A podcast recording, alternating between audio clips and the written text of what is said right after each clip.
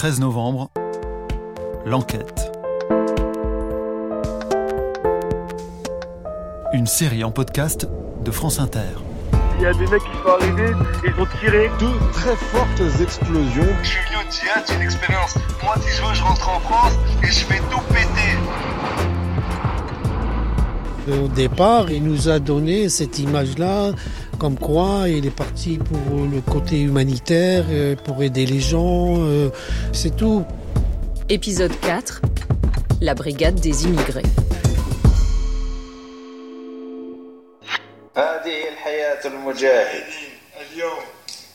Là, on a le quotidien des combattants euh, francophones au moment où ils sont arrivés en 2014 dans cette zone. Voilà. On les voit pas combattre, mais on voit des images euh, extrêmement choquantes et extrêmement violentes. De cadavres. De cadavres. Là, on vient d'en voir une. Et là, ils ont une tête coupée à leurs pieds. Et là, ils ont une tête coupée à leurs pieds et ils vont, fouter dedans, quoi. Voilà. C'est-à-dire qu'il n'y a plus aucun euh, tabou. Parmi ces djihadistes qui n'ont plus aucun tabou, il y a quatre hommes qui, le 13 novembre 2015, viendront semer la terreur à Paris et à Saint-Denis. En 2013, ils font partie de la brigade des immigrés qui s'est installée au nord d'Alep avec une vingtaine de Français et de Belges. Son chef, le Syrien Abou Alatir, est parfois surnommé l'émir des Belges. Il est à la tête d'un groupe rebelle important et il a prêté allégeance à Abou Bakr al-Baghdadi. Le chef de l'État islamique en Irak et au Levant veut profiter de la guerre civile pour s'étendre en Syrie et il va s'appuyer sur ces djihadistes étrangers. Parmi eux, Abdelhamid Abaoud, l'homme qui le 13 novembre viendra mitrailler les terrasses parisiennes. C'est le tireur qui portait des baskets ski. Ce sont les images les plus connues d'Abdelhamid Abaoud. Il est en Syrie au volant d'un pick-up, il va démarrer et traîner vers une fosse commune, sept ou huit corps attachés à l'arrière. On traque les mourtades, les kuffars, ceux qui nous combattent, qui combattent l'islam. Je ne me souvenais plus comment cette vidéo avait été diffusée. Elle provient d'une série d'images ramenées par Étienne Huvert, qui est journaliste indépendant. On est en février 2014. Le groupe État islamique, qui s'est illustré par sa violence et son sectarisme, est chassé de l'ouest syrien par les autres rebelles. Étienne Huvert décide de sauter sur l'occasion pour aller voir les zones libérées. En fait, on part dans un contexte qui est assez particulier avec mon collègue Guillaume Letellier qui lui avait beaucoup couvert cette zone-là. Et euh, Guillaume est venu me voir et m'a dit voilà, il y a cette ville qui est sur la frontière turco-syrienne qui s'appelle Azaz, qui était dans les mains d'un groupe qui à l'époque n'était pas encore très connu, qui s'appelait l'État islamique euh, en Irak et au Levant, le IIL. Et voilà, ce groupe est devenu très connu par la suite, mais à l'époque, c'était connu des gens qui suivaient de près cette histoire syrienne, mais le groupe n'avait pas euh, fait partie de lui. Les combattants passaient d'un groupe encore à l'autre. Tout ça n'était pas encore très bien constitué. Et euh, Guillaume m'a expliqué, voilà, m'a dit cette ville de Hazaz, elle est tombée euh, dans les mains de l'armée syrienne libre. L'État islamique en est parti. Et il y a sans doute quelque chose à faire. En tout cas, c'est intéressant d'aller voir ce qui s'y passe en ce moment et de savoir euh, quelles étaient les conditions de vie euh, des habitants sous l'État islamique. C'était un moment particulier parce qu'il y avait les otages français encore qui étaient à l'époque dans les geôles de ce groupe de l'État islamique. Mais on s'est dit qu'il fallait pas lâcher l'information. Peu de journalistes y allaient aussi pour ces raisons-là et ça valait le coup d'aller voir ce qui s'y passe. Les billets sont pas chers pour euh, les djihadistes, mais ils étaient pas chers pour les journalistes non plus. Et c'était pas amuser beaucoup que d'aller voir ce qui se passait là-bas. Les djihadistes ont des espions à la frontière. Il y a toujours le risque de se faire enlever. Pendant une semaine, Étienne Huvert et son collègue font de petites incursions prudentes en Syrie. Et c'est en faisant ce travail-là que des gens sont venus vers nous en disant écoutez, on a des photos et des vidéos de combattants euh, francophones. Les gens qui nous parlaient étaient plutôt proches de la mouvance de l'armée syrienne libre, donc opposée à l'État islamique, et ils nous ont dit on a ces images-là. Au départ, on a temporisé. On a dit bon, euh, nous, on veut surtout rentrer dans la ville et avoir les témoignages des gens. On a quand même décidé de regarder ces images et ce qu'on a vu nous a euh, impressionné quoi. Et donc on était dans une voiture, on avait 10 minutes pour savoir euh, si on ouvrait les yeux et on les ramenait ou savoir si on les fermait et on les laissait là. Et on a décidé de garder, de mettre à l'abri euh, entre nos mains euh, ces documents parce que pour nous c'était des documents qu'on n'avait encore jamais vus. Le fichier informatique provient du téléphone d'un jeune djihadiste francophone. Son contenu aurait été aspiré par des sympathisants de l'armée syrienne libre, alors que son propriétaire l'avait mis à charger dans un cybercafé. Alors on peut regarder un petit peu du coup. euh, Alors, ça, c'est les photos. Ça, c'est le fichier tel qu'on l'a récupéré le 1er février 2014. On le voit avec euh, son, son son chapeau euh, afghan, euh, un gilet de, de laine. Et là, euh, on voit dans le décor qui est derrière qu'il est euh, quasiment sûr de nouveau euh, en Syrie. À qui appartenait ce téléphone? Pour l'identifier, Étienne Huvert fouille les réseaux sociaux. C'était aussi une autre période où, à l'époque, les combattants de l'État islamique, les combattants même de, de tous ces groupes qui venaient d'Europe, cherchaient à faire venir leurs copains. Et donc, tout se passait sur Facebook et les murs étaient totalement ouverts. C'est-à-dire qu'on voyait au jour le jour où ils étaient. Et on avait repéré un certain nombre de combattants francophones euh, avant de partir. Et euh, directement, quand on était sur le terrain, on a commencé vraiment à faire le tour de ces murs. Et puis, bingo, à un moment donné, on a vu une image qui venait du téléphone portable et qui appartenait à un combattant qui s'appelait Abou Omar Soussi et qui aujourd'hui est tristement euh, célèbre pour euh, s'appeler aussi Abdelhamid Abaoud et être l'un des organisateurs présumés euh, des attentats du 13 novembre 2015. Voilà. Ce belgo-marocain de 26 ans a grandi à Molenbeek dans le Grand Bruxelles. Son père est un commerçant qui a réussi, il possède plusieurs magasins. Son fils, lui, est ingérable, et ce n'est pas son passage dans un collège catholique réputé qui a permis de le raisonner. Abdelhamid Abaoud a fait quelques courts séjours en prison, dont un en 2010 pour un piteux cambriolage raté avec un copain du quartier, un certain Salah Abdeslam. Abdelhamid Abaoud part en Syrie au printemps 2013. Puis il revient en Belgique et en janvier 2014, il enlève son petit frère Younes, âgé de 13 ans, à la sortie de l'école. Il l'emmène faire le djihad avec lui. En février, il est de retour dans la région d'Alep. Ce qui nous a permis d'identifier le profil d'Abou Omar Soussi, qui a ensuite été attribué à Abdelhamid Abaoud, c'est cette photo-là, qui est finalement une photo assez anodine, où on voit vaguement des combattants à l'arrière d'un pick-up, soleil couchant. Autant il n'avait pas montré les images d'exaction sur son mur Facebook, toutes ces images horribles, elles ne faisaient pas partie, elles n'étaient pas à mur ouvert, mais il avait mis cette image un peu iconique d'un pick-up avec des combattants derrière, au soleil couchant, qui pouvait peut-être donner envie à des amis de venir en se disant c'est cool le djihad, quoi, c'est l'aventure.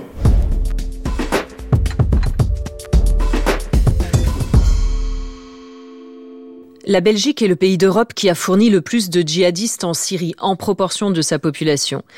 Cela s'explique sans doute par l'implantation de plusieurs réseaux ou de personnalités charismatiques qui ont servi de recruteurs. La commune de Molenbeek et Abdelhamid Abaoud en particulier ont subi l'influence de Khalid Zerkani. Surnommé Papa Noël, il encourageait ses disciples à voler pour financer le djihad. Dans le téléphone d'Abaoud, Étienne Huvert me montre ces djihadistes qui se filment en train de quadriller un village conquis. Donc là, on rentre dans une maison où il rentre, euh, enfin avec eux, hein. Et là, on voit, c'est vraiment des, des jeunes gens qui sont dans cette, euh, dans cette maison, Qui ont été tués dans leur maison. qui ont été tués dans leur maison, et on voit certains, ils sont avec des oignons, et ils étaient visiblement en train de faire la cuisine, quoi. Et vous voyez, on voit là un gamin de 14-15 ans, je dirais, je sais pas ce quel âge vous lui donnez, avec des assiettes, hein, pas des armes. Évidemment, comme on était dans un contexte de guerre, il y a des combattants parmi eux, et il y a des gens qui se battaient, peut-être qui faisaient du soutien à des, des groupes armés.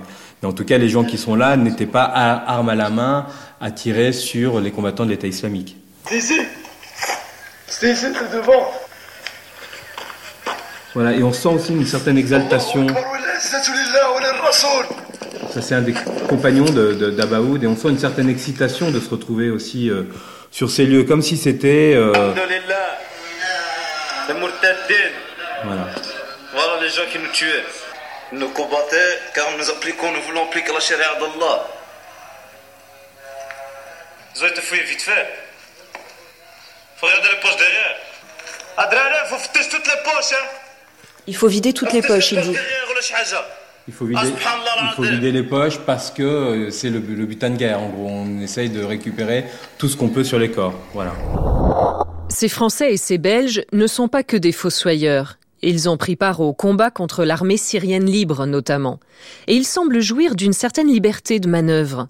Dans une interview à Paris Match, un membre de la brigade des immigrés explique qu'il y a des attaques 100% françaises Sinon, certains djihadistes ne comprendraient pas les ordres donnés sur le terrain. Ils combattaient pour la démocratie, pour la laïcité. Cet accent un peu belge, c'est vrai très étonnant quoi pour nous à l'époque, c'est étonnant d'entendre déjà des, francophones comme ça faire ce. Vraiment, on prend ces images dans la figure, quoi. C'est-à-dire qu'on peut pas imaginer qu'à l'époque que des combattants français ou francophones soient partis euh, dans cette zone-là et commis ces exactions. Et c'est ce qui, pour nous, est déterminant quand on décide de ramener les images, c'est qu'on se dit. Euh, ces, ces, ces gamins sont en train de commettre d'une certaine manière des crimes de guerre et il faut le raconter aussi euh, en France. Et c'est pour ça aussi que les Syriens nous ont donné ces images-là. Il y en a qui nous ont dit, mais les combattants francophones, ils nous tuent, nous, euh, les musulmans, ici en Syrie. Donc faut que vous le disiez en France pour que ça s'arrête, parce que c'est pas possible, quoi. Sami Amimour, l'ancien étudiant de Drancy, et Omar Mostefai, le boulanger de Chartres, deux futurs tireurs du Bataclan, faisaient partie de la brigade des immigrés. Dans ce groupe combattait aussi Medine Mouche, le futur terroriste du musée juif de Bruxelles, et Najim Lashraoui, celui qui deviendra l'artificier des attentats du 13 novembre. Sur ces vidéos, Abdelhamid Abaoud fanfaronne. Pourtant, les combats sont violents. Encerclés par les autres rebelles, deux djihadistes ont commis des attentats suicides à bord de véhicules piégés pour ouvrir la route vers Azaz. Selon un djihadiste français, l'offensive a fait 90 morts. Voilà. C'est le 14 février où là ils se filment. Là ils sont sur la place principale de Hazaz et ils se filment le jour d'une exécution et on voit des têtes qui ont été déposées en haut de la statue. Puis, la brigade des immigrés reçoit l'ordre de se replier vers Raqqa. Le gros des troupes du groupe État islamique a déjà évacué Alep. Azaz est libéré par des rebelles. Étienne Huvert est sur leurs traces. Notre but, c'était d'essayer de rentrer dans la ville une journée.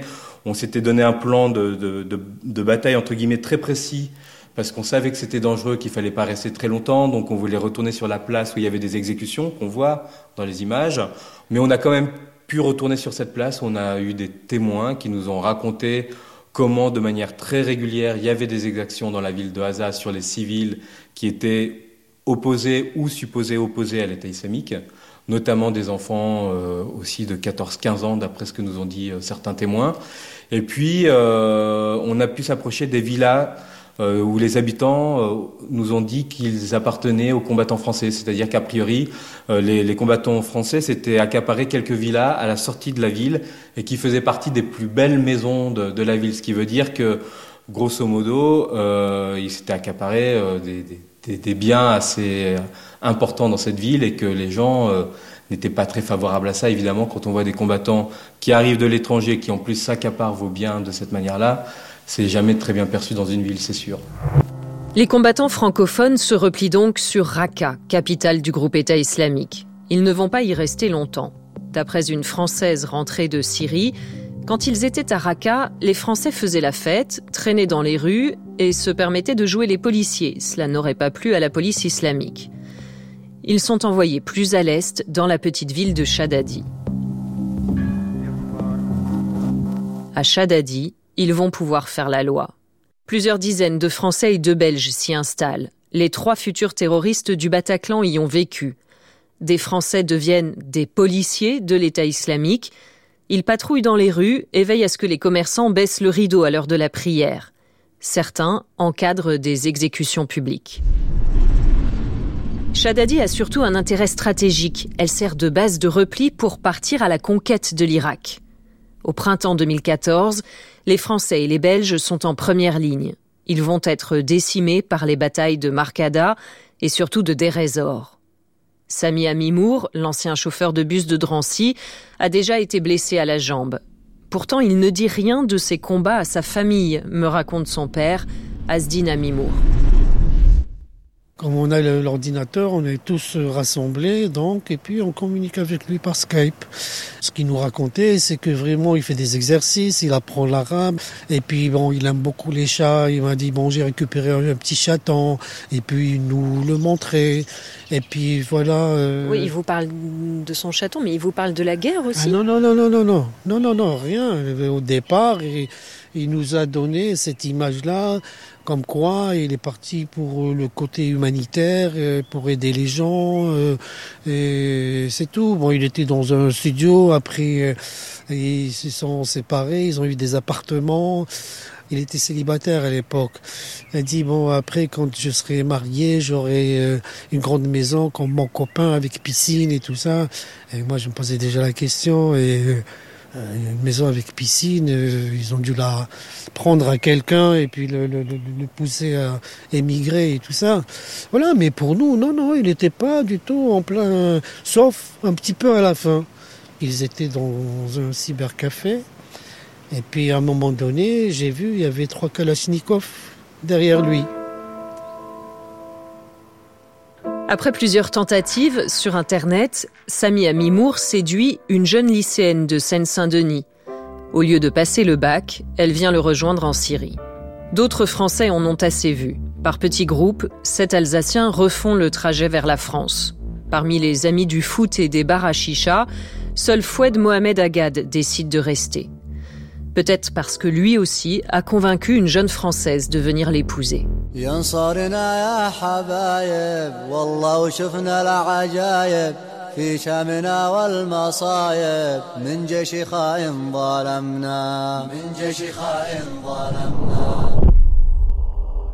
Ici, le Strasbourgeois apparaît sur une sorte de clip de propagande encore très artisanal. Un chant religieux qu'on appelle anachid, le rap des djihadistes, et une succession de photos, comme celle où il pose en tenue de combat kaki dans le désert, un bonnet noir sur la tête, le sourire éclatant. Aujourd'hui encore, je m'aperçois que si je tape son nom sur Internet, une des premières occurrences du moteur de recherche est Foued Mohamed Agad, beau. Les premiers temps, les conditions de vie sont pourtant rudes de ce qu'il racontait à cet ami. Lui, quand il était là-bas, il me racontait euh, c'était très dur. Ils avaient des tours de garde, sauf que les djihadistes ne considéraient absolument pas les Français. Alors vraiment pas. Ils les mettent en première ligne et aller en avant quand tu vas tiens une arme alors que tu sais même pas l'utiliser. Mais on les met en première ligne, on les laisse. Les Français sont là pour faire le sale boulot, clairement. Et il me disait, je suis fatigué, on me laisse pas dormir. Je n'ai pas le choix. Je suis restée en contact avec lui par curiosité. Je vais vous le dire la vérité, hein. je suis restée en contact juste pour savoir comment ça se passait. Mais j'ai appris rapidement qu'il commençait à me mentir. Quand il me racontait qu'il était dans une villa, son frère disait qu'ils étaient à 110. Quand il me racontait qu'il mangeait très bien, son frère disait qu'il mangeait de l'huile et du pain. Donc il vivait à 110 dans une villa. Il mangeait du pain et de l'huile. Mais euh, malgré ça, euh, en fait, l'endoctrinement était déjà fait en fait. C'est-à-dire que même si on le faisait galérer, il s'est dit, c'est pas grave, je vais leur prouver en fait. Donc il avait quelque chose à prouver. Je pense que si je l'ai bien cerné, c'est pour ça qu'il a fait tout ça. En mai 2014, celui qui se fait maintenant appeler Abu Foued annonce à son frère qu'il est devenu émir, chef d'un groupe de combattants. Il lui demande de l'argent pour acheter un pick-up et l'incite à braquer des mécréants. Mais son frère et ses amis, rentrés en Alsace depuis quelques semaines, sont interpellés le 16 mai. Ils seront condamnés à des peines allant de 7 à 9 ans de prison. La brigade des immigrés a été dissoute. Les francophones vont rejoindre d'autres bataillons, comme la Katibat El Batar, la brigade des Libyens, ou une autre brigade très française. Elle est dirigée par Abdelila Imish, un ancien soldat qui vient de Lunel, dans l'Hérault, il a servi deux ans dans la Légion étrangère, il a été décoré en Afghanistan. Selon les services de renseignement français, ces bataillons sont une réserve de candidats pour des missions suicides. Parmi les Français et les Belges partis en Syrie, certains ne sont pas restés des petits poussins du djihadisme, comme les appelait le juge Marc Trévidic. Ils font leurs preuves au sein du groupe État islamique, soit au combat, soit au sein de sa police, ou encore, c'est ce que nous verrons dans l'épisode suivant, parmi ses geôliers. « 13 novembre, l'enquête est un podcast de France Inter.